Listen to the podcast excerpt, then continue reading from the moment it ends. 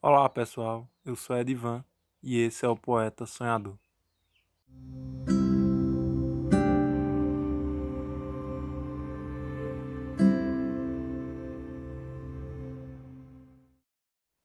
No episódio de hoje vamos conversar um pouco sobre aproveitar a vida e recitar um poema.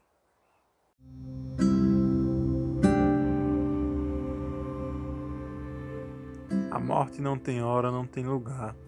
Não escolhe entre riqueza ou pobreza, entre beleza ou feiura. Todos nós somos levados por ela. Não tem como fugir e muito menos como enganá-la. A esse mundo viemos sem nada, e sem levar nada iremos voltar. Então aproveite todos os momentos, sendo o melhor que puder, levando a umidade no peito, pois é o que deixamos no coração das pessoas. Procure doar mais amor em vez de desamor. Tenha mais humildade e igualdade, pois são os verdadeiros tesouros da vida.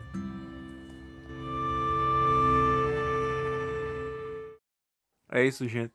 Aproveite todos os momentos da vida e tenha em mente que nenhum tempo perdido volta.